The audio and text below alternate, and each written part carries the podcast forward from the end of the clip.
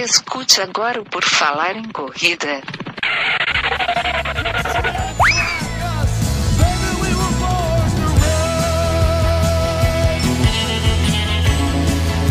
Are you ready to run?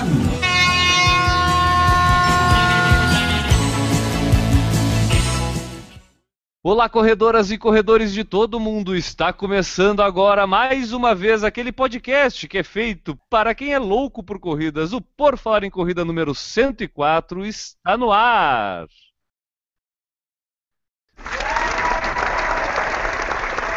Agora sim, a plateia do Por Falar em Corrida está acordada. Tá, o pessoal está acordado? Ó, o pessoal está acordado. Então tá. É, vamos lá. É ao vivo e com auditório, né, pro vídeo. Ah, não, auditório, o pessoal tá todo, todo domingo às 8 horas da noite, o pessoal já vem pra cá, senta, pega a sua pipoca, né? A pipoca é grátis, o Newton fornece a, a, a Guaraná pro pessoal. É, ou os patrocinadores podiam estar tá aí, né, o N? Podia estar tá aí a, a, Guaraná Antártica, né? Agora. Podiam, é uma oportunidade para eles. Exatamente. Bom, vamos lá então. Para fazer essa edição do podcast mais irreverente, delirante, descontraído, irresponsável, inconsequente e que se cansa de naná nenê, trocar fralda e passar hipoglose e depois botar para dormir, temos ele sua frase motivacional, o arroba é LG, Enio Augusto, tudo bom, Enio? Tudo bem, vamos aqui para a edição 104, lembrando sempre que estou treinando com Adriano Bastos, o site é adrianobastos.com.br barra assessoria, rumo ao sub 1,40 na meia lá da Golden Four, ou a mais uma frustração na minha vida, e a frase é: Seu filho seguirá o seu exemplo, não o seu conselho. Muito bonito isso, Enio. Muito bonito. Foi tu que, foi tu que fez essa frase ou foi o Poltergar? Foi o Twitter. Não, foi o Paulo Maluf.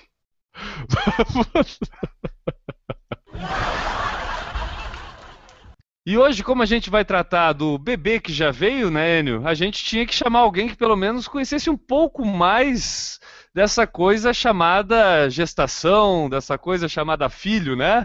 Então a gente vai pedir ajuda aqui da nossa convidada, a Giane Garlet, que é ginecologista, obstetra e corredora. Tudo bom, Giane? Boa noite, pessoal. Tudo bem? Boa noite. Completando a nossa bancada, ele, o Newton Titinho, papai da Mônica, Generini. Tudo bom, Newton? Oi, Guilherme. Oi, Enio. Prazer conhecer, Jane. Hoje a gente vai descobrir como é que a Mônica sobreviveu a um pai como o Newton. Eu sou o Guilherme Preto e a Lia vem sobrevivendo a, a, eu ser pai dela, então acho que qualquer um consegue ser pai. E quem quiser saber mais sobre a rede Por Falar em Corrida de Comunicações, pode acessar lá o nosso site, o www.porfalarincorrida.com. E lá você vai encontrar a coluna do Maurício, oito razões para corredores praticarem yoga. A coluna do Enio, mulher que correu quatro maratonas durante a gravidez tem filho no dia das mães. E o nosso mailing list. Tá quase virando um site de ortopedia, né? De tanta coluna que tem, né? É. Várias colunas. Várias colunas, né? Coluna do Maurício, coluna do Hélio, né? O pessoal tá. Eu vou publicar a canela do Guilherme lá. É, Vamos lá. Tem que atualizar a canela do Guilherme lá. Bom. É, acesse, comente e nos ajude a fazer um Por Falar em Corrida cada vez melhor. Utilize lá a nossa seção Fale Conosco, disponível no site, e envie sua mensagem, como um dia fez a Giane, né, Enio? Exatamente, a gente vai falar isso na abertura da edição, mas foi a partir de uma mensagem que ela nos enviou que a gente descobriu que ela viu a edição e a gente convidou ela para essa edição. A gente descobriu que foi ela que viu, né? É, é a única pessoa. Alguém assistiu? Eu. É.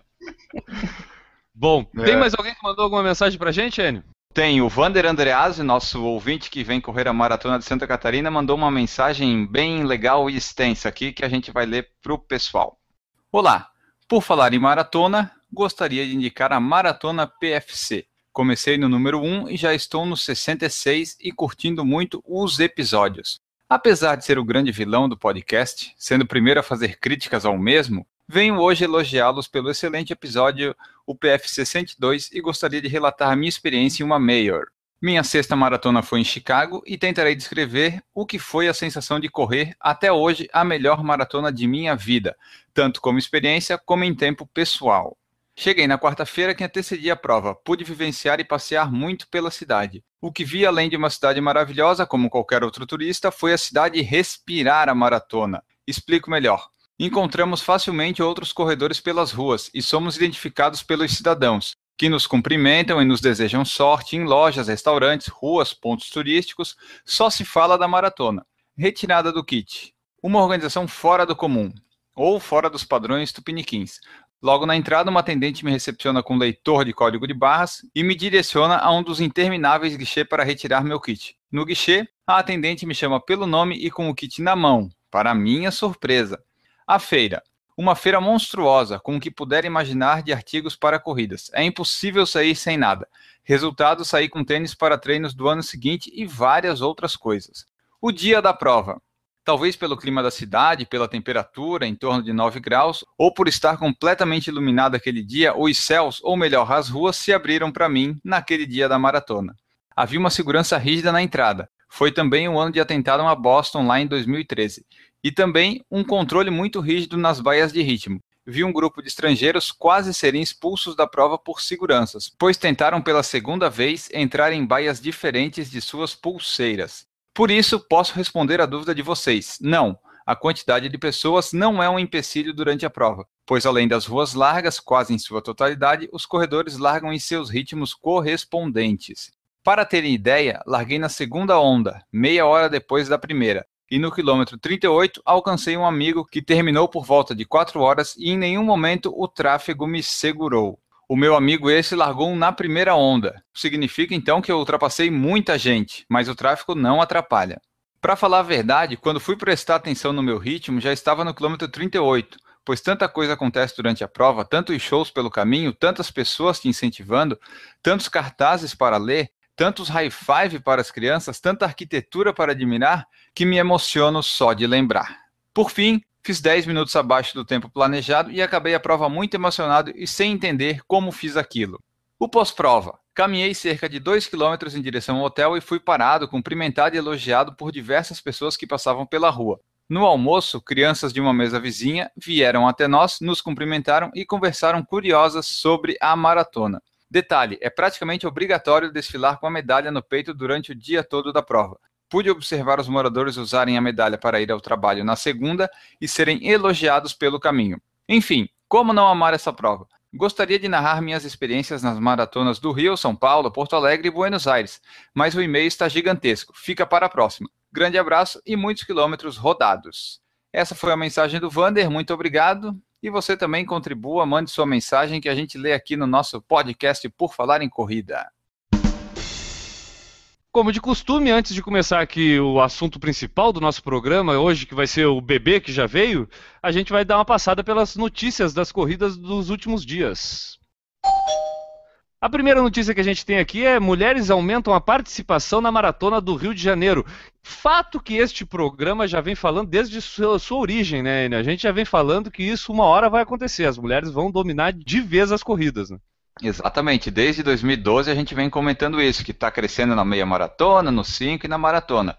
E lá no Rio de Janeiro confirma isso. O evento vai acontecer no dia 26 de julho próximo, né? Vai contar com a maratona, a meia e a Family Run de 6 quilômetros. As mulheres vão representar 49% dos participantes na meia e 30% dos participantes da maratona. Ano que vem a perspectiva é que já sejam maiores na meia maratona.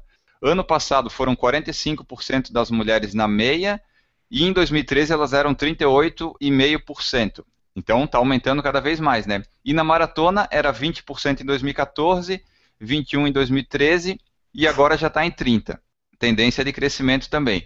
A organização espera 26 mil corredores, foram 7.500 inscritos na maratona e as inscrições se esgotaram já há mais de quatro meses. São 12 mil inscritos na meia maratona as inscrições acabaram seis meses antes e são 6.500 inscritos na Family Run. A prova de 2016 já tem data e vai acontecer no dia 29 de maio de 2016. Para quem quiser se programar, já tem data. Eu já vou furar aqui o podcast, já vou aproveitar a presença da Giane aqui, que é ginecologista, e já vou até perguntar para ela, Giane, é legal ver esse aumento cada vez maior da mulher, assim, eu acho que além da questão física, tem toda a questão psicológica, né, que a corrida proporciona aquela questão de bem-estar físico e psicológico. É legal ver a, a, mulher assumindo a corrida como seu esporte, cada vez mais tomando conta aí das provas, né? Engajada nisso, né? É, é muito legal. É, eu tenho um, um perfil de, de, pacientes, assim, é enviesado em função do, do, que eu acabo fazendo também, que é correr. Então, eu tenho um, um perfil de pacientes, é, um número maior de corredoras, assim, no, no consultório. É, e é muito legal porque a gente vê, assim, fisicamente é nítido, né? Os benefícios. Uhum. E principalmente, assim, controle de estresse, de ansiedade, de, de coisas do dia a dia que a gente consegue, eu me incluo na categoria, a gente consegue controlar melhor com a corrida, né? Acho que esse, esse aumento da, das mulheres nas provas tem muito disso também, né? É, esse, esse, envolvimento na, na, vida de uma maneira geral, esse benefício que a corrida traz de uma maneira geral. E é interessante porque tem se tornado, eu acho que entre as mulheres, o principal esporte, porque o homem sempre teve aquela coisa de poder jogar o futebol, acho que até é meio que o machismo da nossa sociedade, o homem sempre teve mais ligação com o esporte entre os amigos e tudo, e a mulher nunca teve é, é, é, alguma coisa assim, a não ser aquela questão de colégio e tudo. E a gente vê isso com a corrida acabar se tornando meio que o esporte da mulher. Eu acho isso interessante. Né? É interessante porque é um esporte que ele, ele é unissex a princípio, né? E ele não, não exige é, formas corporais muito masculinizadas como alguns esportes exigem, né? É um esporte um pouco mais barato também, apesar de que sair para correr não é tão barato assim, né? Mas exige um par de tênis e um treinador, basicamente. Então, eu acho que tudo isso torna mais fácil a mulher se envolver, visto que trabalha, cuida da casa, cuida da criança, enfim. Então, acho que acaba sendo fácil, né? O esporte fácil depende só dela, não depende de um grupo. Então, eu é. acho que por isso que fica fácil para a mulherada correr, né? E o que mais tem é esse tipo de mulher que tu acabou de citar, ainda deixando eu, o Newton e o N para trás, né? Na, na, na prova, né? né, Newton? Você sabe que eu já, vi, já li um estudo dizendo que provavelmente o recorde da maratona no futuro longínquo, não tão perto, será feminino e não masculino? Interessante, né? Com o passar do tempo vai diminuindo, que a tendência, óbvio, em todos os esportes é diminuir, mas na maratona a tendência é a mulher passar. É interessante porque constitucionalmente a gente não, a gente tem um, assim, massa muscular, estrutura diferente. A gente sabe mas, que o nosso rendimento vai ser menor sempre, né? Sim, mas pela maratona vai ser mais longa. Essa exigência muscular, principalmente de tônus muscular, de, de força, é e muito, por su muito suportar mais as coisas psicologicamente, porque é, eu acho que, sem dúvida nenhuma, as mulheres são muito mais fortes psicologicamente é, do que os homens. É, é, a corrida eu acho que é 90% é psicológico. Para isso, sim, né? Para corridas de longo prazo, talvez com o tempo a gente consiga equiparar, ou enfim, chegar mais perto.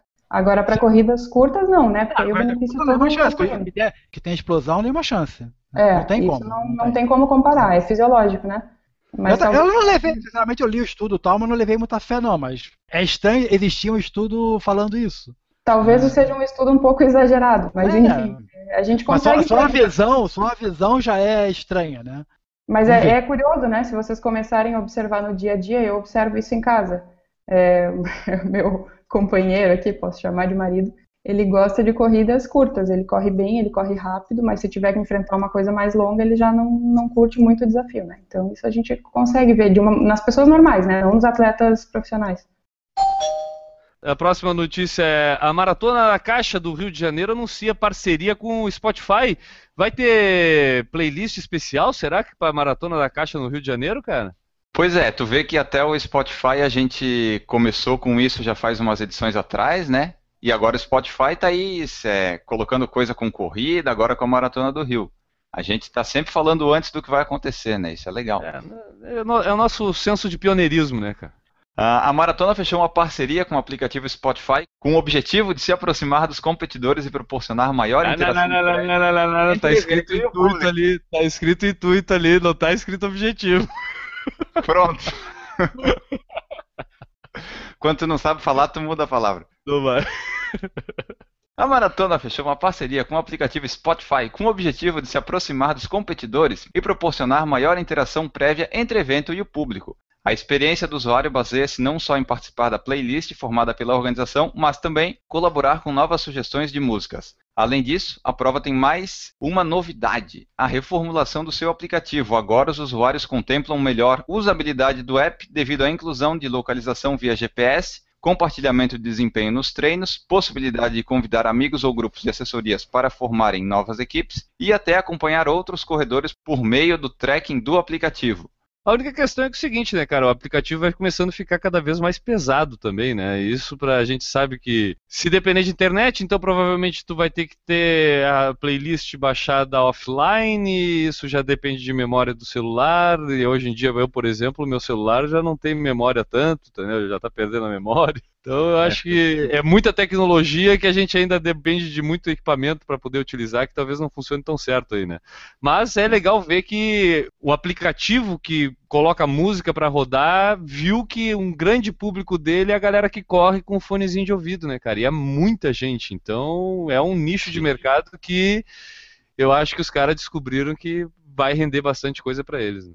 É, e daí para acompanhar a playlist diretamente do Spotify é só acessar o link no site da prova e para colaborar com a próxima playlist lá do Spotify na maratona é só pedir sua música na fanpage da prova no Facebook com a hashtag é, maratona no Spotify. É isso aí, eu vou lá pedir. Qual música que tu vai pedir lá, Nilton? O Rick Martin, né? Pra combinar bem com o Rio. Viva la vida! Vida, vida louca! É. o Enio eu sei qual ele vai pedir. Ele vai, ele vai pedir menudo. Vai pedir. Uh, o IMCA, aquela do Village People. In the Navy. É. Genzeb de Baba faz a quarta melhor marca de todos os tempos lá nos 5 mil metros.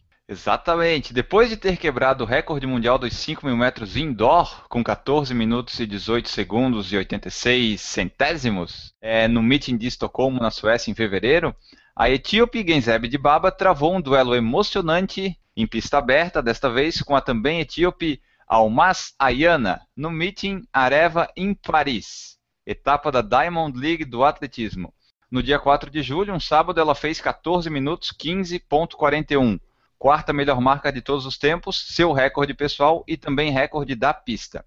Em seguida, chegou a Almaz Ayana, né, com 14,21 e Merci Cherono, do Quênia, na terceira colocação com 14,34, que foi o novo recorde pessoal da Merci. Legal. Outras notícias e informações, ou quer confirmar essas informações que o Enio comentou aqui, entre lá no nosso site, porfalarencorrida.com, está tudo lá. No ano passado, fizemos a edição 57 do Por Falar em Corrida Corra que o bebê vem aí. Nela, falamos sobre as mulheres corredoras que estavam grávidas e desejavam correr ou praticar exercícios e algumas informações sobre gravidez e corrida. A edição 57 foi ao ar antes da Lia nascer. A Lia, para quem não sabe, é filha do Guilherme e da Juliana. Guilherme que faz parte Isso. aqui do podcast, né? Aquela edição também teve como consequência um e-mail bem legal que a gente recebeu da nossa convidada de hoje, é, falando que a gente tinha feito uma edição legal com informações pertinentes. Isso até surpreendeu e assustou a gente ter feito uma edição assim, né? O tempo passou, a Lia já fez um ano e agora resolvemos abordar o assunto novamente. Desta vez com alguém que realmente entende do assunto. Corra que o bebê já veio, já anda, já quase fala e não para de crescer. Exatamente, cara. Bom, a Lia já completou um ano, como o Enio falou, então dá para contar bastante história e até de repente comparar algumas coisas que a gente comentou naquele programa antes dela nascer e do que aconteceu agora durante esse último ano. É, mas também, antes, eu, eu, até queria falar, é, a gente tem a oportunidade e, e, e, o prazer de receber aqui a Giane, que naquela edição nos mandou um e-mail que eu vou contar a historinha. O Enio, a gente, o Enio costuma receber os e-mails e ler os e-mails do Por Falar em Corrida e me encaminha as mensagens assim para me dar uma lida. E essa aí ele me encaminhou assim já, ah, olha só, ah, não sei o que, dava para ver a empolgação dele em ter recebido aquele e-mail. Eu fui ler o e-mail e disse, pô, realmente, pô, falando que a gente tinha falado algumas coisas legais sobre o assunto, interessante. Aí quando tu lê no final ainda, pô, é uma pessoa que é especialista no assunto. Isso, Gianni, foi um prazer enorme. Então eu queria te agradecer muito por aquela mensagem. Agora, podendo fazer isso aqui através do podcast com a tua presença. Muito obrigado. Aquilo até nos motivou a, a continuar chamando pessoas especialistas nos assuntos para a gente realmente ver que tem valor, às vezes, algumas informações que a gente passa aqui. Muito obrigado, Jane. É, isso, isso é muito legal, assim, para todo mundo que está assistindo vocês, para crescimento de todo mundo, né? É, trocar essa, essas coisas interdisciplinares aí, porque a gente aprende muito mesmo na brincadeira, mesmo falando na bobagem, né, do dia a dia, mas sempre alguém vai aprender alguma coisa, né? Então acho que essa troca aí vem, vem para somar sempre, né? É, legal. Bom, a gente, a gente apresentou a Jane no início do programa, né? Ela é ginecologista, obstetra e corredora, né? Coisa muito importante a gente comentar aqui. E, mas eu queria que a Jane um pouco falasse qual é a relação dela com a corrida, como isso interfere aí no, no trabalho dela. Ela já falou um pouco ali, quando a gente comentou sobre a participação feminina na Maratona do Rio de Janeiro, que ela tem clientes até que com esse perfil de corredora e até por ela também ser corredora, existe uma interação um pouco melhor nesse sentido? Como é que a corrida surgiu na tua vida, Jane? Como é que ela faz parte da tua vida profissional, pessoal? Conta um pouco pra gente. Então, a corrida entrou na minha vida, nem sei dizer exatamente quando, eu sempre, desde pequena, fiz atividade física, mas como é, corredora de prova, eu comecei em 2013. Eu tive um desafio aí para encarar, que foi o meu namorado na época estudar para uma prova muito difícil, então eu não podia ter a companhia dele durante os dias todos da semana e eu descobri que eu precisava fazer alguma coisa, senão eu ia ser expulsa de casa, né? e aí, aí, eu comecei a, a, dar uma pesquisada, o que, que eu vou fazer, o que, que eu vou fazer. Lendo uma revista, tinha lá na, na capa, corre sua primeira maratona, meia maratona em quatro meses. E eu olhei aquilo e foi o, o start, assim, ah, acho que eu vou começar a correr. A minha instrumentadora que trabalha comigo em cirurgia corria, é maratonista, corre, né? E aí ela me deu algumas dicas, me passou o número da, da assessora dela. Em quatro meses eu corri minha primeira meia maratona e agora maratonista. Então a corrida entrou aí nesse, nesse nicho, nessa necessidade de, de, de me ocupar. E hoje não largo mais. Legal. E fala pra gente um pouco é, profissionalmente, assim, é, tu tem percebido a, a, vontade das mulheres em praticar mais é, atividade física? Isso vem pela vontade simplesmente de sair de casa, de fazer alguma coisa, ou tem muito a ver até com a questão estética, né? A gente sabe da vaidade feminina. Como é que tu lida com isso na, na profissão, essa questão de ser corredora? Facilita para ti, de repente, recomendar atividade física por conhecer os meandros ali de correr? Facilita muito, né? Porque eu conheço na prática, eu sei de todas as coisas boas, de todas as coisas ruins, das dificuldades, então facilita muito indicar uma atividade física. Mas, assim, indicar uma atividade física, não necessariamente a corrida, porque não é para todo mundo correr, né? Acho que a gente tem que ter aí o. É, deixar esse leque aberto, porque nem todo mundo gosta, nem todo mundo vai gostar de correr, vai começar e vai persistir. O pessoal vai se machucar também, vai ter que trocar de, de, de esporte, né? Então serve muito, ajuda muito eu fazer isso, porque eu consigo colocar a teoria na prática. E por que que elas buscam? Aí são N motivos, né? Cada uma tem a sua, a sua razão. É, umas por necessidade de, de saúde, outras como eu para se ocupar, né? Uma terapia. Outras como terapia mesmo, né? Terapia ocupacional, para perder peso, por estética, enfim, motivos não faltam, né? Fato é que a maioria acaba acontecendo o que aconteceu comigo, que se apaixona pela corrida e acaba virando assim um detalhe do dia a dia, como escovar o dente, como pentear o cabelo, entra na rotina, né? Mas os motivos são milhares, né, para se começar a correr.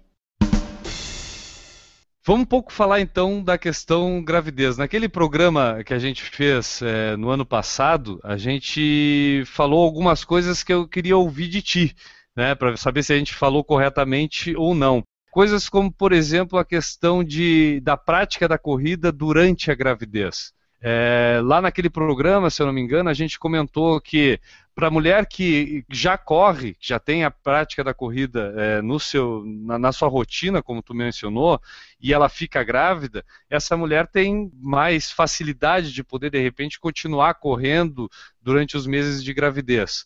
Enquanto que não é aconselhável aquela que nunca correu, de repente ficou grávida e quer ter um estilo de vida saudável, e aí resolve começar a correr naquele período de gravidez. Explica um pouquinho pra gente como é que é essa questão da mulher grávida em relação à corrida. Isso é bem, já, a gente já tem bastante estudo, assim, que já deixa bem, bem claro o que pode, o que não pode, quando deve, quando não deve fazer atividade física, né? Então fica muito mais fácil quando a mulher já tem uma, uma atividade física de rotina que na gestação a recomendação é que se faça uma atividade moderada para essas mulheres que já praticam atividade física. Então, se é uma corredora de maratona, ela não vai fazer uma maratona, não vai fazer uma meia maratona, ela vai reduzir aí talvez para 10 quilômetros, talvez menos. É, inicialmente, aí os primeiros três meses da gestação, a gente tem que ter um controle rigoroso da frequência cardíaca, né, porque é o período de formação do bebê, então é onde tem mais malformações por causa da frequência cardíaca alta, que aumenta a temperatura corporal. Então tem que ter cuidado aí, não é o momento de parar de correr, bem pelo contrário, tem que continuar correndo, mas numa frequência cardíaca mais baixa. Hum. Então vai reduzir né, o seu ritmo de treino. É, a partir do terceiro mês de gestação, aí pode se voltar ao normal, tem que cuidar sempre com a hidratação durante os treinos, né? Porque a falta de, de, de líquido no corpo pode predispor a parto prematuro, pode ter outras consequências. E uma outra coisa bem importante que a gente não, não, não lembra, assim, de uma maneira geral, é a questão articular. Que a gestante, além de ter o, o peso corporal, né, em cima das articulações inferiores, quadril, joelho e tornozelo, também tem uma frouxidão ligamentar porque a gente na, na gestação a gente fica demasiada, né? Todo uhum. o corpo, né? Olhos, mãos, tudo, né? E os ligamentos ficam mais frouxos. Isso tem um pouco a ver com o parto também. E essa frouxidão ligamentar faz com que a gestante seja uma, uma pessoa mais instável, então ela fica mais propensa a tropeçar, a virar o pé, uhum. cair, e também mais propensa a lesões, por estar né, numa situação de, de ligamentos mais frouxos.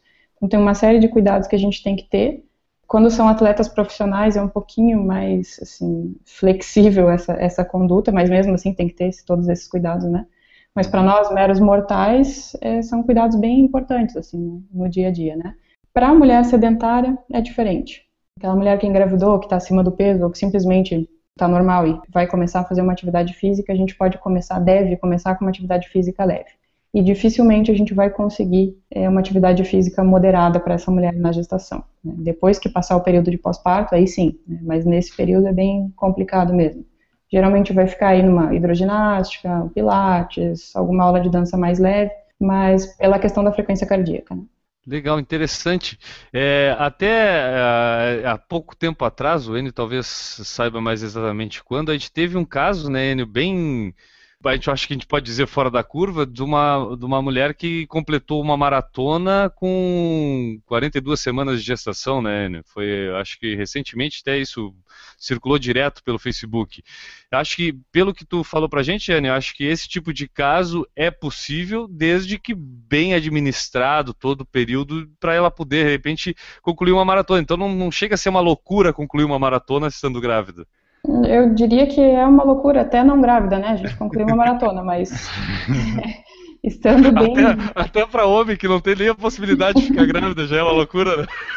Uma coisa bem, bem sadia, se for pensar, não é.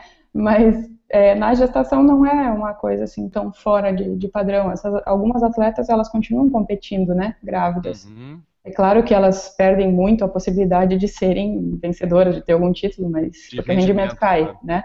Uhum. Mas elas continuam competindo para manter a, a, atividade física, para não perder tônus muscular, enfim.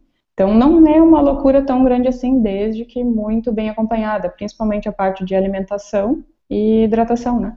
Só, mas dessa notícia que o Guilherme falou, que está até no nosso site, é que essa mulher, eu acho que ela é um ponto muito fora da curva, porque ela fez quatro maratonas durante a gravidez, né? E com é, 25 ela é um semanas. É. Eu acho que ela nem é um ponto na curva, cara. Tipo, eu acho é. que ela já saiu da curva bem longe, entendeu? Porque assim, ó, com 25 semanas, que eu não sei exatamente qual é o estágio ali das mulheres, tal, ela fez uma maratona para 3 horas e 56. Isso é um tempo muito rápido para quem está grávida, não é? É, é um tempo bem rápido. Ela, claro, com 25 semanas, ela está ali entrando no sexto mês de gestação, ela já pode ter uma frequência cardíaca mais alta nessa fase. Eu acredito que, para ela ter esse tempo com 25 semanas, com 12 semanas, segundo, terceiro mês de gravidez, ela não deve ter baixado tanto assim o tempo dela de treino, né? Então, ela deve ter corrido alguns riscos, sim, na gestação dela. Né? É difícil a gente avaliar de fora, né? Mas sabe sim, que sim. tem loucura tem para todos os lados, né? Vamos passar um pouquinho a fase agora. É, é esse foi um pouco a introdução até para situar aquilo que a gente falou no outro programa. Mas eu queria, a gente quer tratar agora o depois, né? O bebê já nasceu. Então a gente quer saber para as mulheres como é que é a questão física, vamos tratar da questão fisiológica, acho, é, primeiro, para o retorno, questão do parto normal, cesárea, é, o que, que tem de diferença, qual é o período para voltar, o que, que ela tem de benefício em estar tá voltando o quanto antes, o quanto tempo esperar, como é que funciona esse retorno à atividade física depois do parto, Jane? Bom, tem toda a diferença do mundo conforme o tipo de parto que foi, o tipo de gestação que foi, principalmente o quanto ela treinou ou não na gestação, né? Então, já que a gente fala basicamente de corrida, eu vou usar a corrida como exemplo, mas isso serve para qualquer esporte, né? Uhum. É, se ela se manteve ativa até o final da gestação, assim que ela passar o pós-parto imediato, que são as primeiras seis semanas, né? Que é a, a quarentena que os antigos chamavam, é, ela já pode ter um rendimento absolutamente igual ao final da gestação, né? É, vai depender do tipo de parto que ela teve. Então, se foi uma gestação sem nenhum tipo de intercorrência, foi uma gestação normal, que teve um parto normal, em 15 dias ela já está apta a treinar. Tá? Estou falando da parte física, né? Só uhum. física. Sim. A, a, cesárea é pelo menos de 30 dias, assim, a recomendação de repouso, porque é uma cirurgia abdominal de médio porte, né? Então implica em outros riscos, além de desconfortos, né? Então Sim. a cesárea é um mínimo de um mês aí para voltar para os treinos. E a recomendação, assim, o quanto antes voltar, atletas profissionais voltam antes. Às vezes, em uma semana de pós-parto normal, já começam a treinar de novo, né? Nossa. É, mas as, a, nós mortais, a recomendação é pelo menos 15 dias, para dar tempo de as coisas começarem a voltar ao normal, né? A recuperação, assim, fisiológica da mulher, ela em torno de seis semanas, 42 dias já, já aconteceu. Então, o útero já voltou para o lugar, é, o líquido que se tinha retido durante a gestação já se foi eliminado, né? Líquido, não peso, são coisas diferentes. Então ela já está pronta para voltar à sua rotina normal. Só que o puerpério, que é o pós-parto, ele pode durar 42 dias, pode durar seis meses, pode durar um ano, aí depende muito de cada uma, envolve fatores psicológicos, amamentação, enfim, outros fatores que estão envolvidos, né? Então essa questão de, ah, é melhor voltar mais cedo ou é melhor voltar mais tarde, ela é bem relativa. É, voltar ativa o quanto antes, sim, perfeito, né? Voltar a caminhar, voltar a fazer alguma coisa, se mexer. Voltar a correr o quanto antes depende muito de cada uma. Do que fazia antes, fisicamente, e principalmente das condições psicológicas, né? Porque nem todo mundo vai ter seu bebê, vai ter uma estrutura, um, um suporte que consiga cuidar do bebê, amamentar, enfim, quando sai de casa para correr, vai ficar uma hora fora de casa três vezes por semana. Não é tão fácil assim, né? Então a gente tem que ponderar isso também, mas fisicamente já está pronta, né?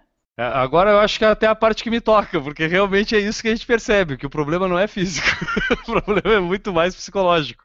É porque a vida muda, é, o a período que tem de descanso é, é, é, inexistente, né? Então quanto mais tempo para se cansar, que seria é. correr, né? Então é, essa eu acho que é a maior dificuldade.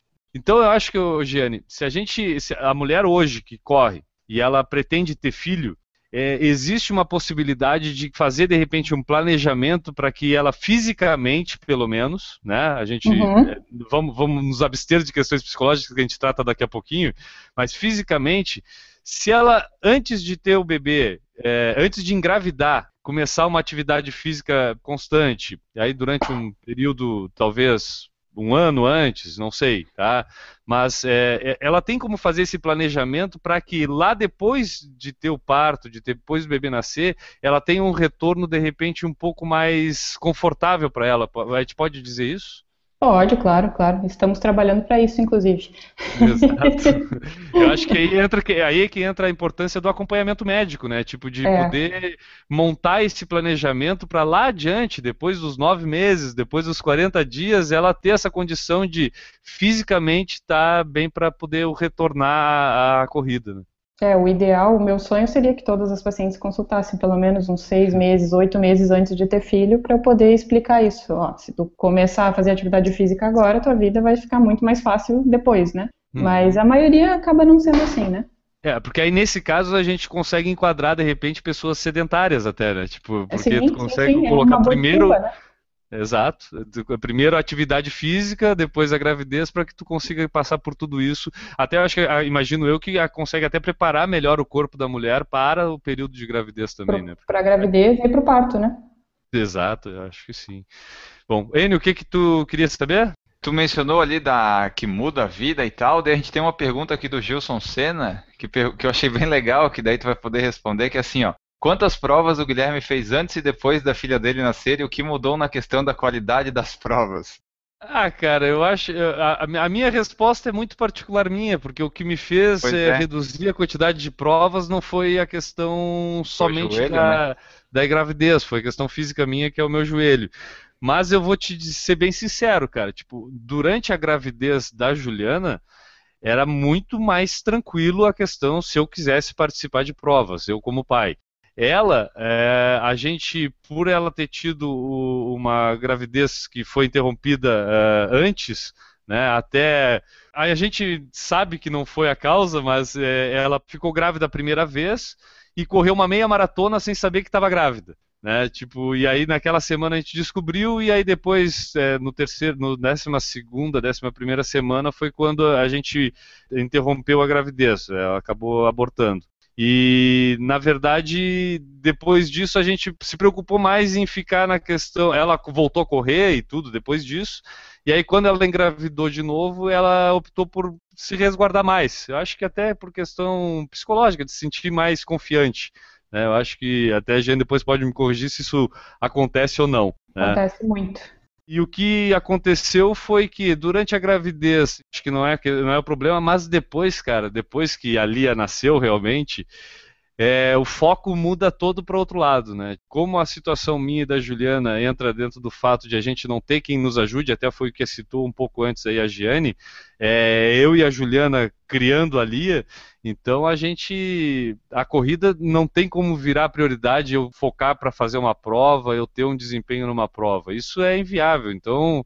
É, hoje, se eu quiser correr, é muito mais por lazer realmente, de repente para manter uma atividade física, do que por querer ter um resultado, querer me superar em algum limite meu, alguma coisa.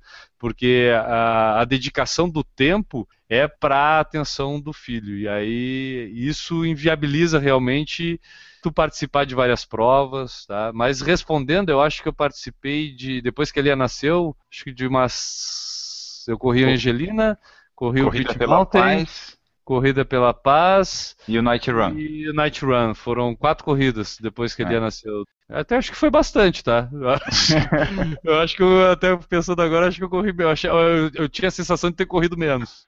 Mas, é, Giane, até eh, voltando, existe essa questão também, né? Tipo, é, que aconteceu com a gente, de de repente ter ali uma gravidez interrompida e, e, o fato, acho que até a gente sabe que não foi porque foi bastante tempo depois que aconteceu a, a, a, perda da gravidez em relação à minha maratona.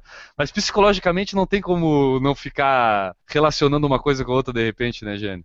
É, é esse, esse vínculo que se faz, essa associação de ideias é muito comum. Assim. É, a gente sabe que 15% das primeiras gravidezes vão evoluir para aborto, por N razões, né, e na maioria dos casos a gente desconhece essas razões, são malformações aleatórias, enfim. E é muito comum, assim, a pessoa associar um fato à perda da gestação e ela vai ficar com medo e nunca mais vai querer repetir aquele fato enquanto estiver grávida, né.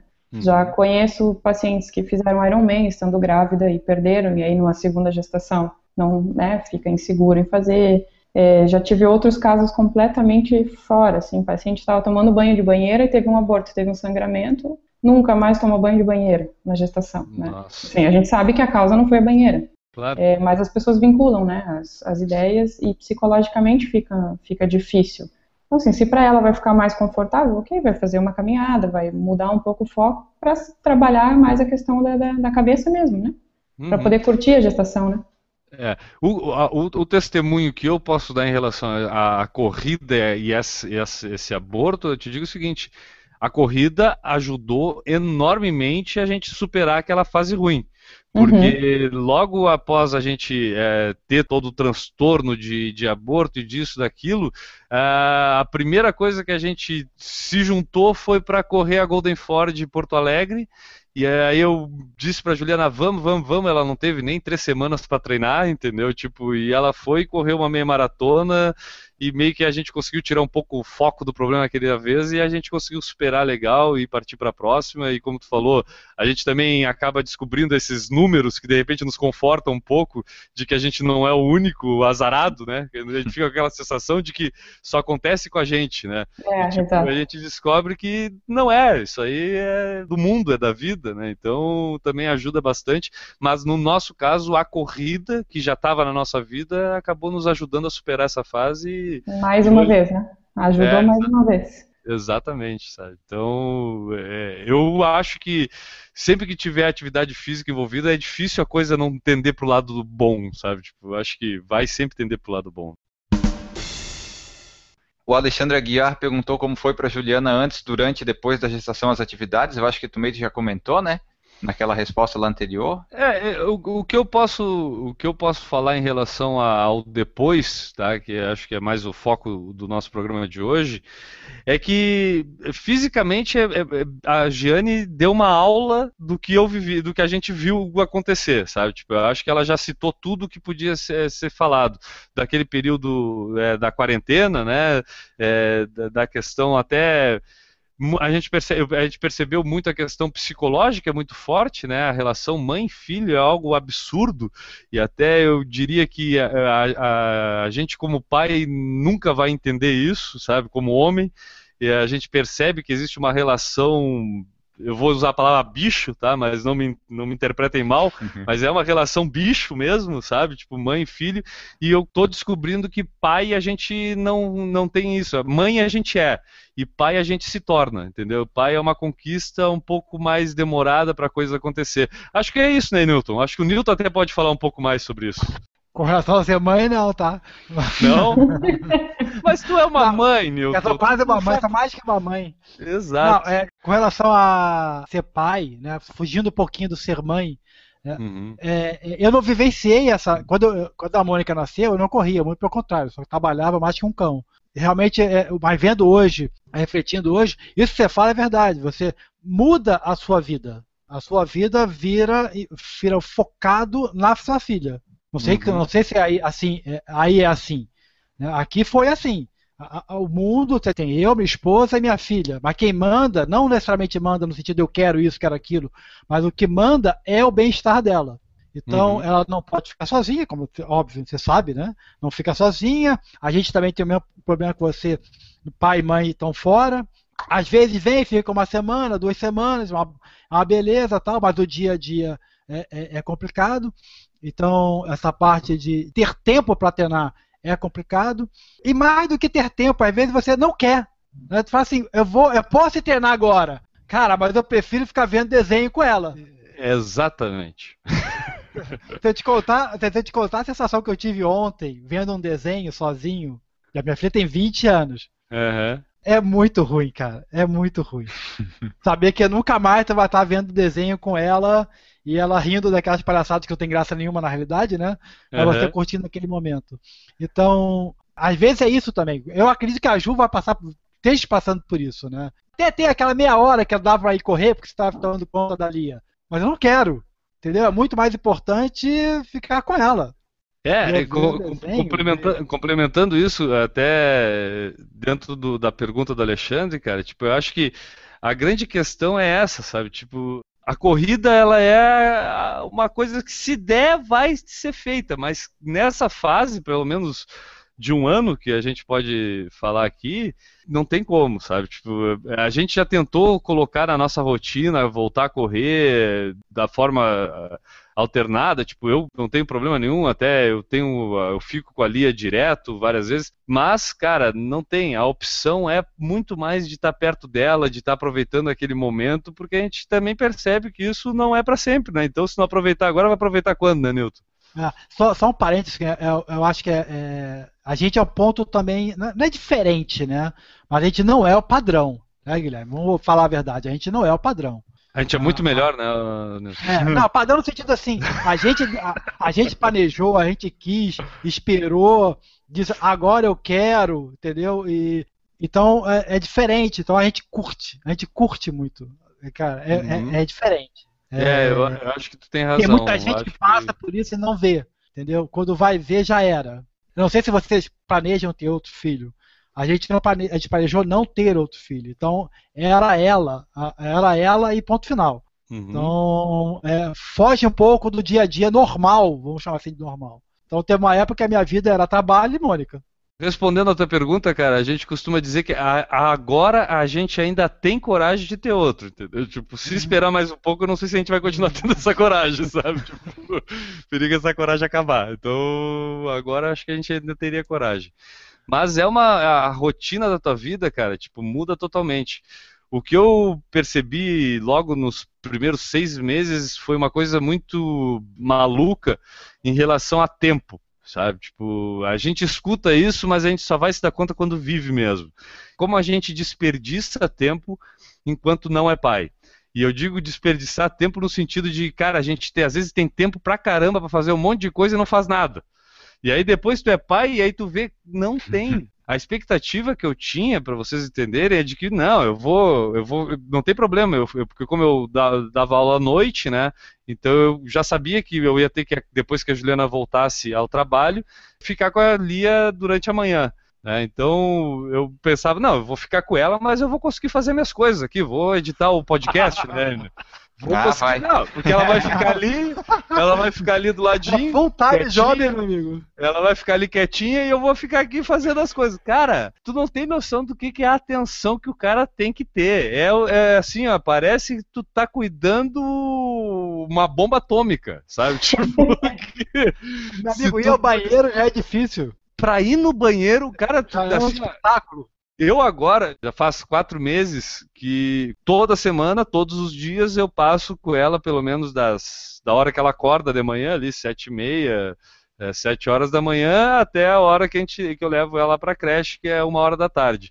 E eu passo sozinho com ela esse tempo. Eu, eu, eu, nos primeiros meses, é, é isso que o Newton falou, a gente acha que é piada, mas Newton, para ir no banheiro, cara, era uma logística de guerra, cara. tipo, deixa ela aqui, põe ela ali, faz aqui, porque não tem quem deixar, vai deixar onde? Você deixa sozinho, se cai, se machuca, entendeu? Tipo, então, meu, tu fica ali cuidando uma bomba atômica para ela não explodir e é toda a tua responsabilidade se ela explodir.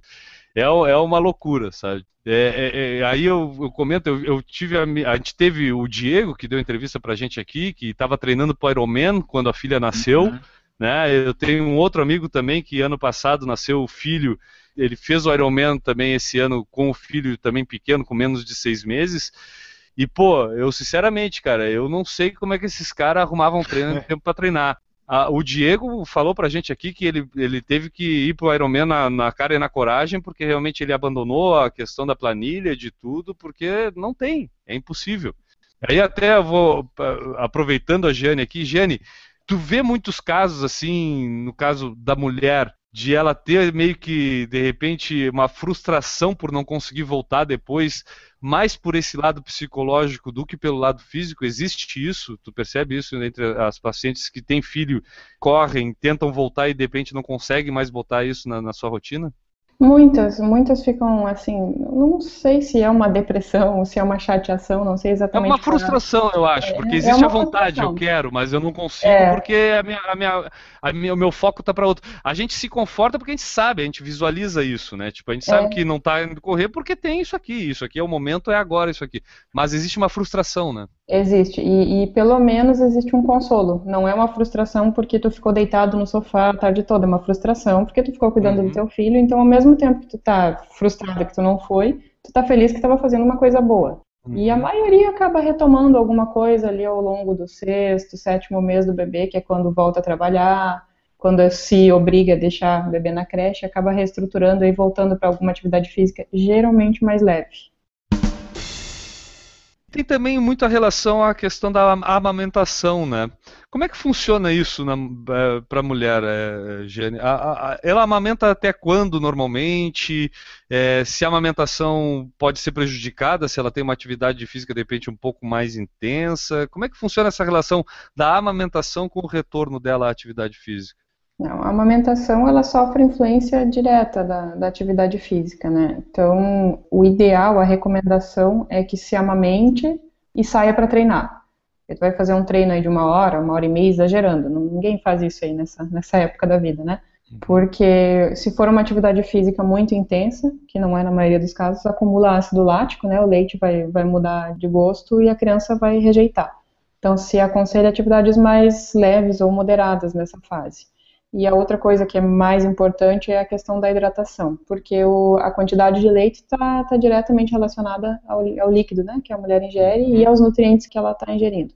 Então ela tem que ter uma, uma alimentação muito equilibrada e uma hidratação bem assim, focada para amamentar e treinar. Ela não pode descuidar disso, porque senão vai afetar negativamente na amamentação, o bebê vai deixar de, de ganhar peso, né? E tem uma outra coisa também que é, essa recomendação de amamentar antes de sair de casa ajuda, é a questão do peso, né? Do seio cheio de leite para correr. Fisicamente isso incomoda muito, então também é mais um motivo para amamentar. E a, e a, questão do tempo, né, de amamentação, assim, a mulher de, deveria né, numa condição ideal, amamentar exclusivamente até os seis meses de vida. Né? A partir daí é que o bebê começa a comer e vai desmamar, em tese, nos dois anos de idade. A maioria acaba não conseguindo porque volta ao trabalho antes, né? Uhum. Mas a recomendação seria essa. Mas isso varia de mulher para mulher ou seria, por exemplo, se ela tem uma, todas as mulheres conseguiriam amamentar os dois até os dois anos? Ou... Não, varia muito. Varia muito de constituição física, estresse, é, o tipo de alimentação que leva, o próprio bebê se está querendo, se não está querendo sugar, o mamilo, se tem ou se não tem alguma inversão. Aí é um contexto todo. Essa uhum. condição é a ideal, né? Mas na prática, acho que 20% das pessoas conseguem fazer isso. Aqui a Lia tem um ano, ela ainda amamenta, mas já é bem menos a quantidade. Existe muito mais a questão da amamentação afetiva do que realmente nutrição, eu imagino aqui no nosso caso, porque é muito mais é o colo da mãe, o contato com a mãe ali. Né? Vai, vai, mamar antes de dormir, que é aquele aconchego Isso. ali, e ao longo do dia ela come, geralmente, né? Isso, exatamente, isso aí. Uma coisa que eu percebi bastante é a questão da dor, né, no peito na amamentada nos primeiros meses. E eu acho que isso acaba até, de repente, dificultando bastante o retorno, né? É, o próprio peso já é uma coisa que incomoda muito, né? Porque aumenta e dobra o, volume da mama, pesa bastante. E o desconforto do mamilo, que vocês já devem ter visto aí, tem gente que, homens inclusive, que vão correr e que usam hidratante Sim. no mamilo, fita no mamilo, porque machuca, né? Uhum. E muito. homens, homens e mulheres, né? Não grávidos. Então imagina isso na amamentação, que o mamilo já está ali sugado, mordido, esmagado pela criança dolorido pela natureza da amamentação e ainda associa o atrito da, da roupa na corrida. Eu, eu, eu, eu, fiquei imaginando aqui, na minha mente fértil, aquela situação assim, da, daquela camiseta errada, né, Enio? Aquela que, que ralou ali o mamilo mesmo, né? É, e, e o banho. O cara entrou no banho. O problema é que no banho o cara controla, e na amamentação eu imagino que não, não controle, né? Não. Porque tu tá com o bebê, tu tem que fazer isso. Então imagina ficar tendo que aguentar aquela dor ali, da água escorrendo no, no mamilo assado. Consegue imaginar isso, N? Tu, tu amamentando, quer dizer, tu não vai conseguir amamentar, né? Mas imagina isso assim, que dure de 20 a 40 minutos e que se repita a cada 3 horas. Exato. É, é complicado. É brabo isso aí. tá louco. O bom Porque... do banho é que demora de um minuto só que passou água, né? Agora. Até, até essa questão da rotina, pô, nos primeiros meses é sacrificante, né, Jane?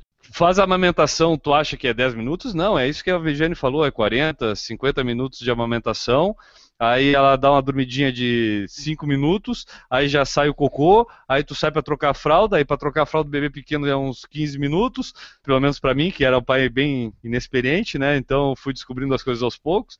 Aí tu já tá na hora de dar mamar de novo, porque ela já tá chorando, tem que nanar, e quando tu vê, cara, é o seguinte, ó, tu passou o dia inteiro, tu não teve 10 minutos sem cuidar do bebê. E aí tu quer incluir nisso uma corrida de quê? Um treino de uma hora, desiste, meu irmão. Não existe essa possibilidade, sabe? É, Pelo menos para quem. Prático, aí tu pode ter muita vontade, né? Mas por esse lado de, de, de, rotina aí acaba não conseguindo, a maioria acaba não conseguindo. E aí eu vou falar como homem, como pai, é, a mulher não, não, não tem, a, a mamá tá ali nela, né? Por mais que eu queira dar amamentação, é, não fui beneficiado pela natureza com isso. Mas, como homem, assim, eu, até pela questão que a gente já falou aqui, de em Florianópolis ser só eu e a Juliana aqui, a gente não ter parente, não ter vó, não ter tio para, de repente, ajudar, né? É, eu me sentia muito na questão, pô, então eu posso, eu tenho, de repente, aquele período que ela está dando de mamar lá deitada na cama com o bebê, eu posso, de repente, sair. São 40 minutos, 40 minutos que eu podia estar tá correndo e voltar no final da amamentação para continuar ajudando. Mas, cara, eu ficava com a sensação de que é o seguinte, eu tenho que estar tá aqui, entendeu? Tipo, eu tenho que estar tá aqui para, se acontecer alguma coisa, eu estar tá ali para ajudar. Se ela precisar de uma água para tomar, eu poder ir lá levar, entendeu? Então vira realmente um casulo. Vira uma coisa que, pelo menos no meu caso, é, a gente se focou nisso, sabe? Virou um time para realizar aquilo. É, mas o teu, o teu caso representa aí, acho que a grande maioria dos, dos casos. Né? A maioria não tem todo esse suporte ideal que tem na, na novela, né? De babá, de uhum. ajuda, uhum. barriga sarada no pós-parto. Isso aí é, é o mundo pois, ideal, né? Pois é, e aí a gente vê também essa questão da influência do, da mídia toda, né, Jane? Porque é. tu vê ali a, aquela atriz da novela, ela tem o bebê em dois meses ela tá com aquele corpo perfeito, né? O cara é pai e tá todo dia dando entrevista em todo lugar, bonitão, na praia, e a gente aqui tendo que suar, né? Não tem jeito, né, gente? A, a gente é babá, empregada, faxineira, etc. o cara tem uma babá, uma faxineira, uma cozinheira, não sei o quê, e além de tudo deixa o filho com não sei quem. É, não, é, esse aí é o mundo ideal, né? Mas nós somos mortais, então. Na verdade, o nosso é o ideal, né, Guilherme? Eu vou te ser bem sincero, cara. Ele não eu... sabe que eles estão perdendo. Não sabe mesmo, sabe? Tipo, eu acho que eu não, eu não delegaria isso nada. Outro dia a gente estava até conversando querendo ou não, hoje eu acho que a gente até não tem nem confiança de deixar ela com ninguém, sabe? Tipo, a gente tem o nosso jeito, sabe? Tipo, então. A, a, a Mônica nunca teve babá ou empregada. Ela, pra ficar com alguém em casa, fazer a faxina, foi lá por uns 7, 8 anos. Mesmo é. assim, era, era um estresse. Incontinência urinária pós-parto. Isso existe, Giane? Isso, se existe, imagino que deva atrapalhar um pouco no retorno à corrida.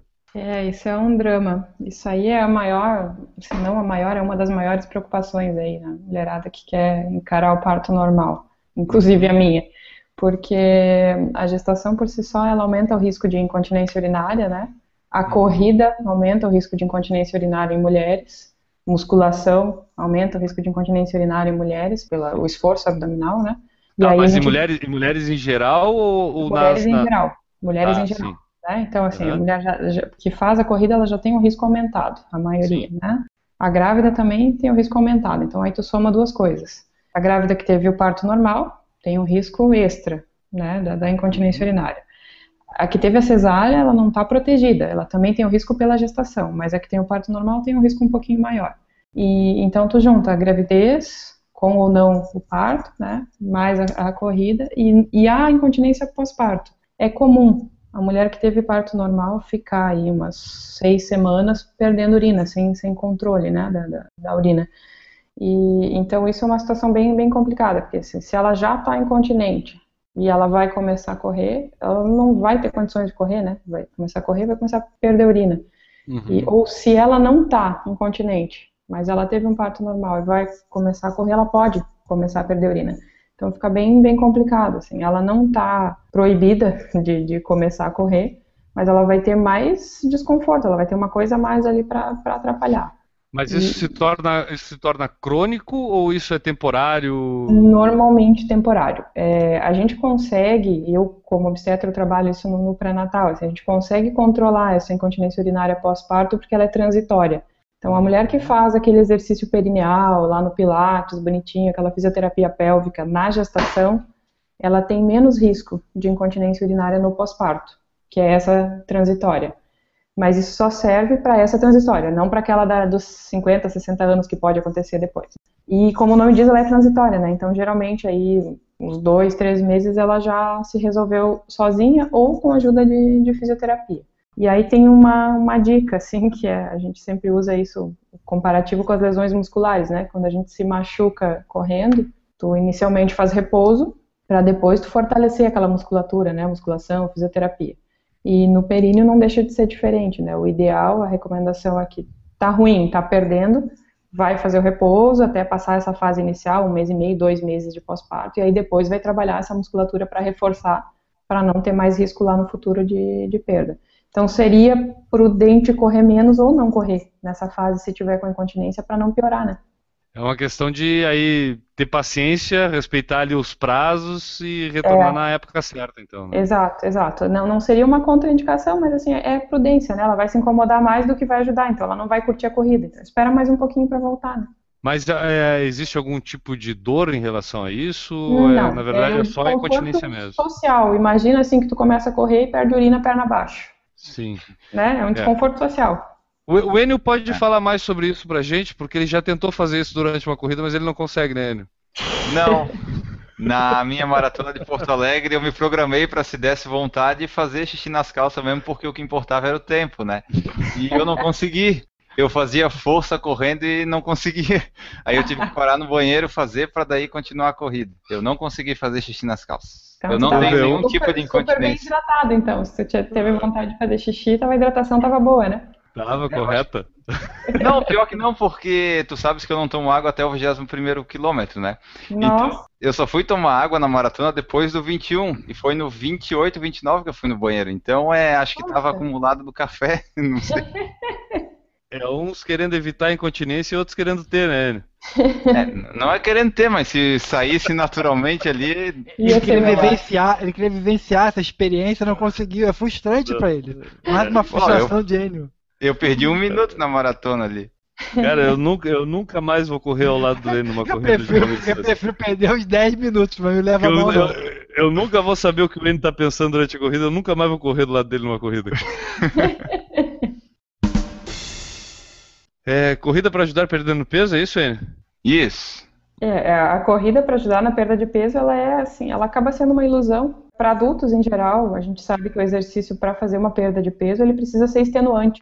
E no pós-parto a gente não consegue uma atividade física extenuante. Então ela ajuda sim no controle do que tu tem. Se tu tem uma alimentação, que o que faz perder peso é a alimentação, né? Se tem uma alimentação adequada para ajudar a perder peso, o exercício te ajuda a manter. Agora, é ilusão que o exercício vai te ajudar a perder peso no pós-parto.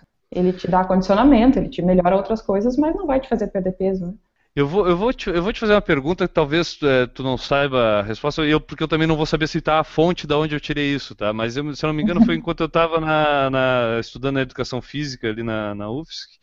É, eu li alguma coisa a respeito da, do período de um ano após o parto, a mulher, até por questões hormonais, ela acaba adquirindo até uma, uma condição, para os profissionais, tá? para quem já, já tem um, não necessariamente profissionais, mas para quem já corre no nível legal, tá? Uhum. Teve, teve o filho, no retorno a questão hormonal toda facilita ela até a ter rendimento melhor na corrida. Como se ela melhorasse o rendimento dela devido aos hormônios liberados lá, todas as serotoninas liberadas durante a gravidez.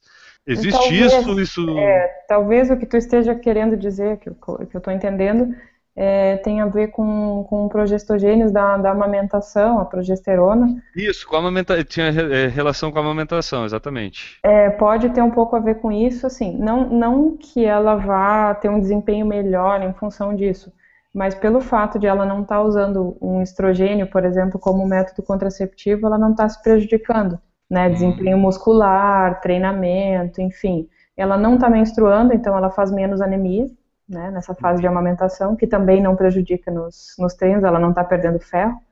E, e, o conforto, né, que ajuda, não está menstruando, imagina, 6, 7, 8 meses sem menstruar, ela consegue treinar melhor.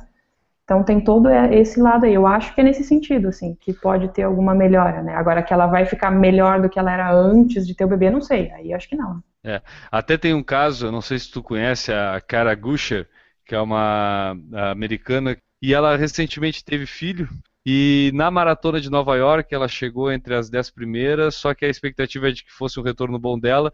E, cara, foi emocionante, principalmente para nós que vivíamos na, na, maratona de Nova York ali, a gente já tinha tido a Lia e estava naquele período inicial de paternidade, maternidade, e o depoimento dela chegou a ser emocionante da questão de ela não conseguir retornar ao nível que ela tinha antes, né? Que a expectativa é que ela continuasse correndo no, no topo justamente não fisicamente, mas por causa da questão de tempo, né? Porque ela é. virou mãe. Então. É, eu, eu, achei bem legal também porque ela, é, ela se. Não é que ela se rebaixou, mas enfim, ela se tornou uma pessoa igual às outras. É, Exato. Ela, ela, ela assumiu isso. Por um motivo sublime, né? Tipo, Sim. não é porque eu não quero, é porque eu tenho essa coisinha aqui que eu tenho que cuidar e eu, me dá tanto prazer como. E aí, é, é claro, a gente percebia no depoimento dela um pouco da frustração de não conseguir ter de novo aquele rendimento, né? A gente está falando de uma mulher que corre aí para abaixo de 3 horas, mesmo nessa questão de sem rendimento. 2,37 ela fez. 2,37, né? Então ela estava muito mal na maratona.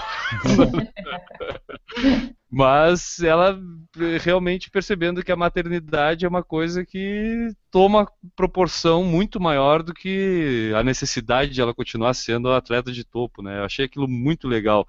E aí até essa questão que a gente estava comentando de melhorar rendimento, a gente percebe que nem para uma profissional funciona tão é, bem. Assim, né? tipo... é, a maternidade é, supriu o desejo da medalha, né? Eu acho que se é. equivaleram as, as, as vontades aí. Enio, eu acho que, pô, cara, eu, é eu, eu, eu, não vou nem, nem. Eu não tenho nem palavras para dizer tudo que eu aprendi aqui com a Giane, cara. Eu não sei tu. Tu que, que pretende. Tu pretende ser pai, Enio? Responda para a nossa audiência. Cara, não tá nos planos recentes, mas quem sabe no futuro. Tu te vê com um bebezinho assim, trocando fralda? Não, atualmente eu não me vejo e é uma situação que eu não consigo imaginar. Eu acho que vai ser bem complicado, mas a gente aprende com a prática, né, Guilherme? Mas é bem difícil aí essa situação que ele te colocou, né? Até pra gente mulher, assim, quando não tá numa situação é, estável, né, de relacionamento, que não tem relacionamento já de alguma data, ou que não tem uma pessoa que esteja envolvido, é difícil é te ver, né? Mas a, a mulher, eu acho que tem um agravante da questão do tempo, né, Jane? Porque Totalmente. a mulher tem um prazo, tem né? Prazo. Tipo, a gente tem prazo de validade. É, um prazo de segurança ali, né? O homem já não, né? Tipo, se bem que eu, eu ah, sendo pai agora, eu tenho 37 anos, eu fui pai com 36, te digo que eu acho que homem também tem prazo de validade, tá? Pode não ter prazo de validade reprodutor, mas tem um prazo de validade físico. Porque eu acho que se eu tivesse sido pai mais novo, eu ia aguentar bem mais alguns piques assim que precisa ter do que agora aos 37.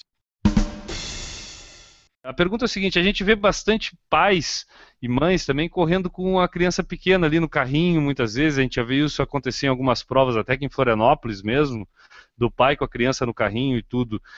O quanto isso pode ser ruim para a criança ou não tem risco nenhum, pode correr no carrinho, é, a criança tem, corre um risco do pai estar tá levando essa criança pequenininha ali, vamos falar, dois anos, um ano, três anos, eu não sei muito bem que idade que, que esses pais levam, mas tem algum risco para essa criança nessa idade?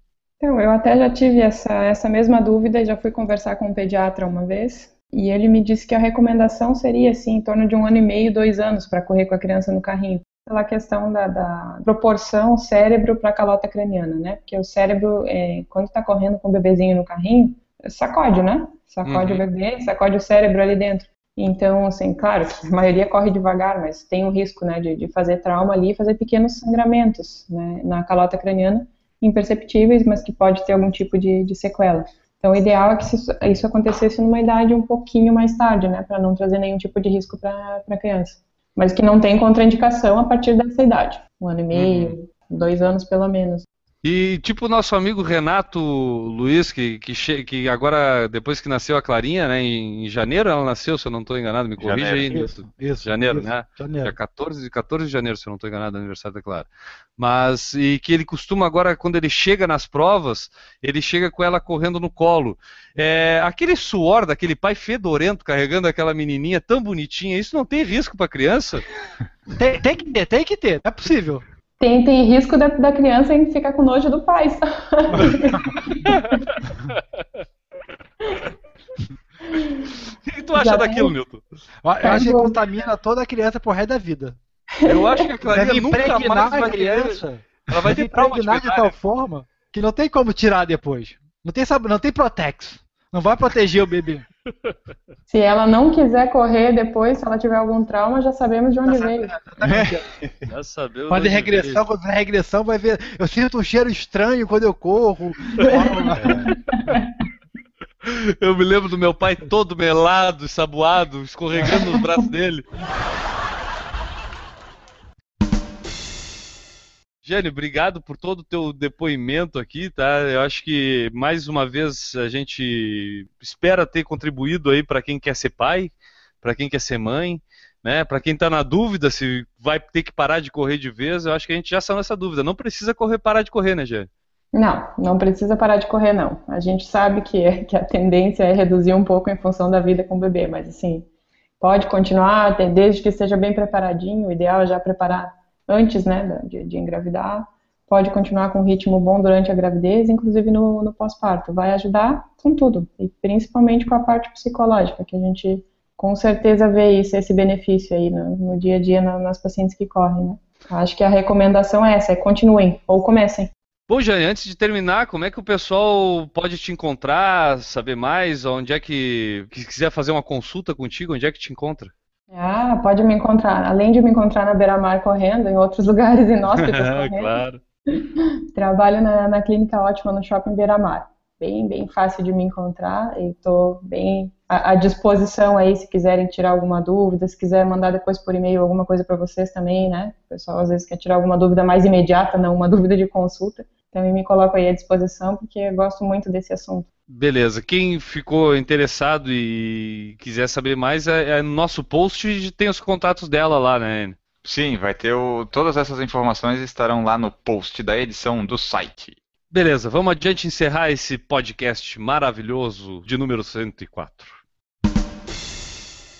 Mas antes de terminar, temos que falar nosso calendário de corridas rapidamente, Enio. Isso, rapidamente. Estaremos no Circuito das Estações, etapa primavera, dia 2 de agosto, em Curitiba, no Paraná, 5 e 10 quilômetros. O site é circuitodastações.ativo.com. Na Maratona de Santa Catarina também estaremos na prova de 10 quilômetros, dia 16 de agosto, Florianópolis, Santa Catarina. O site é maratonasbrasil.com.br. E também estaremos na Track Field Run Series Shop Guatemi Florianópolis, dia 27 de setembro, aqui em Floripa, 5 e 10 quilômetros. O site é tfrunseries.com.br. E também, mais uma vez, aqui em Florianópolis, estaremos na Meia Maratona Internacional Caixa de Florianópolis, dia 11 de outubro, 21, 10 e 5 quilômetros. Provavelmente estaremos no 21. O site é lá no maratonasbrasil.com.br, só procurar a prova da meia maratona de Floripa. Ou no corridasc.com.br, né, Nilton? Com certeza, é mais fácil, mais rápido e tem mais variedade. E por fim, a nossa corrida aí pelo mundo é a Malibu International Marathon and Half Marathon, dia 15 de novembro, lá em Malibu, na Califórnia, Estados Unidos, 42 e 21 quilômetros. O site é www.malibuintmarathon.com.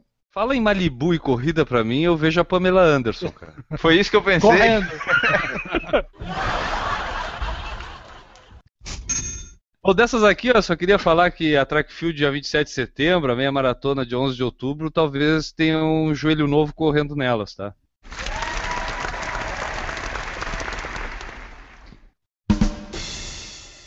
Para saber mais e descobrir por que, qual joelho novo vai estar tá correndo essas corridas, acesse nosso site aí, o porfalarencorrida.com.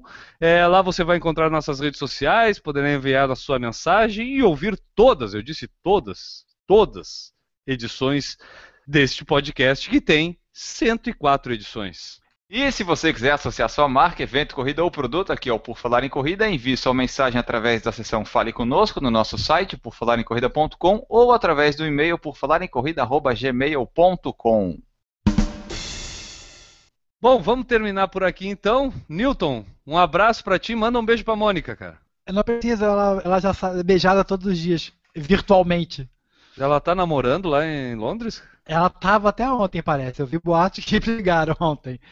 Lá em Florença. Olha que, olha que, olha que meio, brigaram lá em Florença. Ai, não, e, não, eu achei interessante que pai nunca sabe. Pai tem, ouviu boatos, né? Ah, bicho. Certas coisas é melhor a gente não saber, entendeu? É, eu sei. Então, relaxa e aproveita a vida. Beleza. Ela tá voltando, falta um mês só. Volta logo, Mônica, volta logo.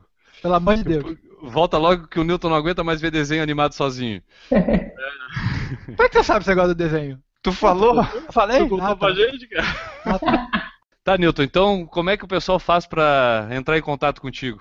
Como o pessoal deve saber, no Facebook newton.generini ou através do site www.corridassc.com.br, se for de Santa Catarina, ou corridas.pr.com.br, se for do Paraná. Opa, opa, opa, ele falou errado. Dobrei. Não, ele falou errado. Tu falou corridas.pr.com. É verdade. É. Errou!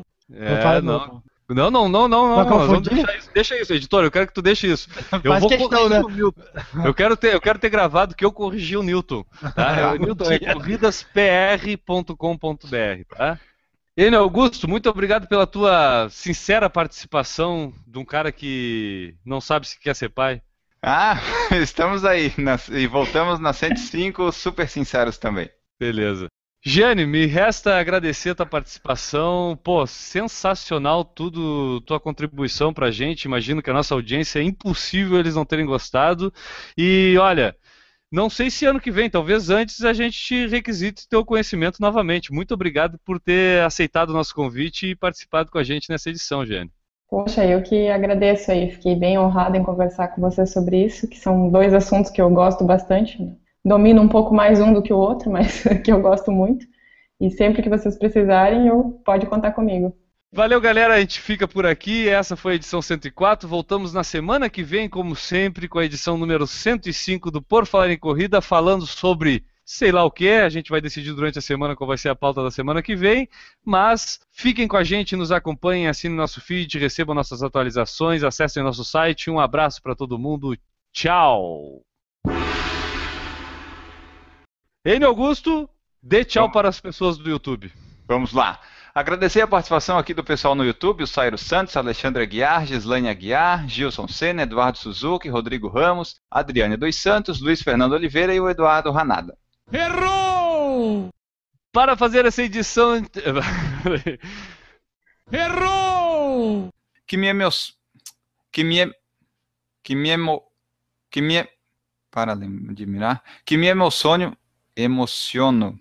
Para lembrar que me emociono, emociono. Tanta arquitetura para admirar que me emociono, tanta, tanta arquitetura para admirar que me emociono, emociono. Tanta arquitetura para admirar que me emo emociono, que me emociono. Tanta arquitetura para admirar que me emociono só de lembrar. Que que me emociono, que me emociono só de lembrar. Errou! Enio, vamos dar uma passada lá. Peraí. Errou! Então tá. E o Maurício Geronisto, onde é que tá? Ele foi, teve um compromisso inadiável de visitar a sogra e acho que não vem. Pô, cara, vamos até dar. O cara, prefere, o cara prefere visitar a sogra do que fazer o programa de estar mal mesmo, hein? Não é que ele prefere, ele foi intimado pela mulher. Ô, Maurício Geronisto, onde é que se tu estivesses, desejamos boa sorte aí com a sogra. Errou! Ah, essa história, eu, eu, contava a história sempre dos três porquinhos. Como eu conseguia decorar o nome dos três porquinhos, eles passaram a se chamar o Guinho, Zezinho e Luizinho. Até hoje, se você é. perguntar pra Mônica qual é o nome dos três porquinhos, é o Guinho, Zezinho e Luizinho. Errou! Eu, esses dias, esses dias eu descobri, esses dias já faz um tempinho, né? Mas eu descobri para que, que serve. Pô, agora eu vou falar para quem tem filho, porque ninguém, quem não tem filho não vai nem entender do que eu tô falando. Do tip topzinho, né? O topzinho que põe no bebezinho ali. Ah, os nomes? Ele, na, na gola, ele tem uma abertura a mais sempre, né? Ele tem uma uhum. dobrinha assim que fica uma gola sobre a outra.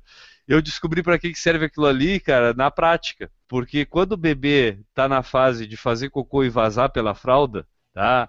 A roupinha ali na parte da, da bundinha fica toda cagada, fica toda suja. E aí tu não quer tirar aquela parte pela cabeça, do jeito como tu colocou, né? Para não esfregar aquele cocô na cara do bebê. Então, para isso, o pessoal já fez o ombrinho mais largo, que aí tu tira o bracinho e tira por baixo, para não sujar a carinha do bebê com cocô. Tá? Mas a gente só aprende isso depois que suja a carinha do bebê com cocô. Tá? É bom que aprende, né? Passar pela experiência do. É, tu tem que ver a carinha suja de cocô pra saber que. Não, faz assim, cara. Tipo, tem um jeito. Não é, possível, não é possível, tem que ter uma forma disso fazer. Aí também, alguém já passou por isso, você que é um burro mesmo. Cara, eu, eu, eu vou contar essa em relação com o cocô também. Porque tem uma fase, cara, que vaza todo dia, vaza, vaza cocô pra, pra algum lado, tá? Tipo, tem uma fase ali que é uma pressão. É a fase que eles estão se amamentando mais, né? Eu acho que o leite facilita bastante essa saída mais fácil, mais líquida do cocô, porque depois que eles começam a comer comidinha mesmo, a coisa vai ficando mais sólida. Mas é, tem uma fase ali que vaza todo dia. E nessa fase eu já ficava com ela sozinho aqui em casa, né? E aí eu levava ela pro jardim, ainda era verão, eu levava ela pro jardim no carrinho, deixava ela ali e às vezes ia ali juntar uma coisa no jardim, mexer alguma coisa e ficava olhando ela de longe, estava sempre na vista, então estava tudo tranquilo. E aí um dia eu fui no portão, deixei ela um pouquinho a uns 15 metros de mim, um pouco menos talvez, uns 10 metros de mim. Tô olhando ela de longe, tô ali fazendo o que eu estava fazendo no jardim ali, estava mexendo no jardim. E aí eu olho ela com as mãozinhas mexendo assim, eu digo, ah, que bonitinha, tá mexendo as mãozinhas. Aí eu olho de novo assim, mas ela tá botando na boca que é aquilo, né, cara? Aí eu fui ver, porque eu, eu, já tinha pego uns dias antes ela com um bichinho cabeludo na mão, assim, né? Tipo, ela já tava quase comendo bichinho cabeludo aquele dia. Mas aí eu consegui a tempo tirar. Aí esse dia, tá, vou lá, corri assim para ver se não era outro bicho, né, cara? Não, cara. simplesmente tinha vazado no carrinho. Ela estava imersa numa, numa substância parecida com uma ambrosia, para quem conhece ambrosia, tá? e ela estava degustando com as mãozinhas aquele, aquela substância em qual a qual ela estava imersa naquele momento. E aí tu não sabe se tu limpa o carrinho, se tu tira o cocô da mão, se passa na mão dela, aí tu pega com a tua mão suja, a tua mão tu não pode mais pegar ela, entendeu? Tipo, é, cara, é, é, é, é uma coisa assim, tu vai aprendendo na prática as coisas, entendeu? Tipo, o, a, a, a, coisa mais importante que eu aprendi, tomando conta da Mônica, é que o maior sinal de alerta é o silêncio. Errou! Ela já ligou pro Enio uma vez. Já. ela ligou pro Enio uma vez. Sério? É. Eu, tava, eu, eu, tava com ela, eu tava com ela deitado, deixei o celular do lado, ele ainda não tinha fechado a tela do iPhone, né? E tava, eu tava nas mensagens falando com Enio. E aí eu virei é. pra cuidar dela e ela ficou ali, daqui a pouco ela pegou o celular, daqui a pouco eu olho assim, tava tocando o celular e eu olho o Enio no meu Messenger ali, né? E o Enio atendeu, o Enio tava trabalhando. Eu disse, o que que tu quer, Enio? O Enio, não, o que que tu quer? Não, foi tu que me ligou, cara. foi bem isso. Errou! Jane, muito não, obrigado. Chama eu antes, pra tu chamar ela por último, porque é a convidada, não, eu quero, né? Eu não posso fazer o que eu quero? Não. não Aqui não é democracia. Tá bom.